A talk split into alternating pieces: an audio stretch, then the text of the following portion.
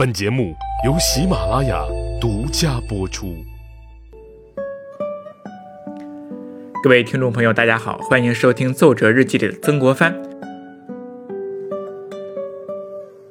我们上一次讲到呀，曾国荃率领部队直插雨花台，情况呢是非常危险，因为啊他已经形成了孤军深入之势了。可是啊，在敌人没到之前，曾国荃呢面临着另一个非常重要的敌人，那就是疫情。天灾，当然了，这也不是曾国荃独自一人面临的，是整个在江南地区的湘军大营所面临的这场灾难呢，被称为同治元年夏秋的江南大疫，或又被称为咸丰末年同治初年的江南大疫。我们之前呢说过这个。江南地区的江南大疫以及曾国藩处理的一些办法，那么这一次呢，我们再从军事的层面对这一场大疫呢，再简单的重述一下。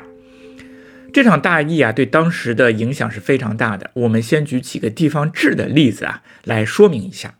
因为当时啊，有一些地方志记载说，四月间的时候，嘉兴就有吐泻等病，不及一昼夜即死啊。死亡率非常高，然后紧接着娄县、上海、川沙、南汇，到了夏天五月份的时候发生了大疫。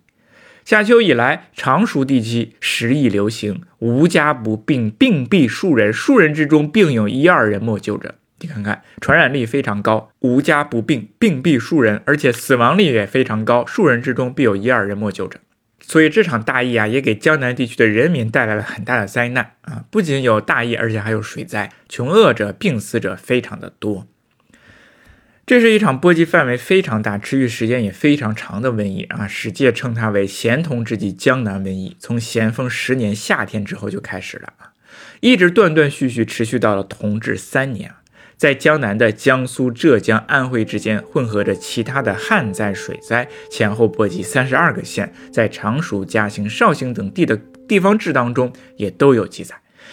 那么，据有些学者考察，这场瘟疫甚至沿着水陆交通要线向全国扩展，甚至扩展到了日韩地区，俨然成为了一场国际性的瘟疫。身在瘟疫爆发地区的江南，那么湘军自然是未能幸免。尤其在同治元年秋季围攻金陵之时，瘟疫在湘军的各个军营当中广泛的传播。曾国藩呢也听说这场瘟疫，他也迫迫切切的感觉到了压力。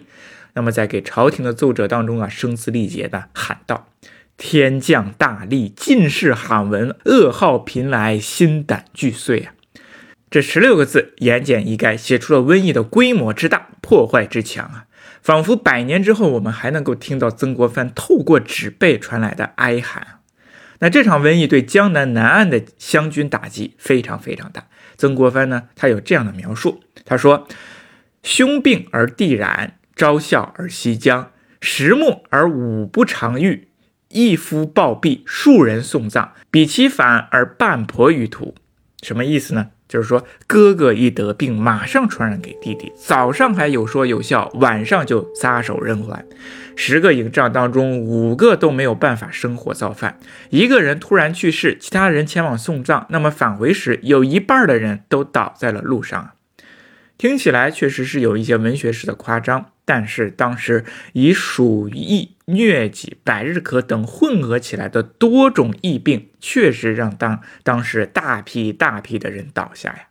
曾国藩的日记当中啊，不断出现得病的营官的名字，比如说著名的猛将鲍超病了，李旭义病了，张运兰病了，杨载福病了，黄芳死了。一个一个的著名的营官病倒了，一个一个著名的营官甚至是去世了，他束手无策，非常的焦灼啊！日记当中这样写：近日饶无彷徨，不能做事，急得他是团团转啊，绕绕着屋子满满地跑，想办法。他最担心的是什么呢？最担心的就是弟弟曾国荃染上疾病，如果他染上疾病，那就完了。不过呢，上天好像确实眷顾曾国荃一样啊。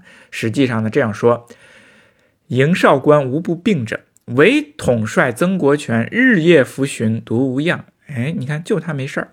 哎，所以说呢，这也是上天呢眷顾曾国荃，眷顾湘军，让湘军有这样的统帅去组织好军队，去做好抗疫的工作。啊，以度过平凡。可是啊，还没有等到曾国荃和曾国藩想出对抗天灾疫情的办法，那更大的敌人来了。谁来了呢？我们下期再说。谢谢您的收听。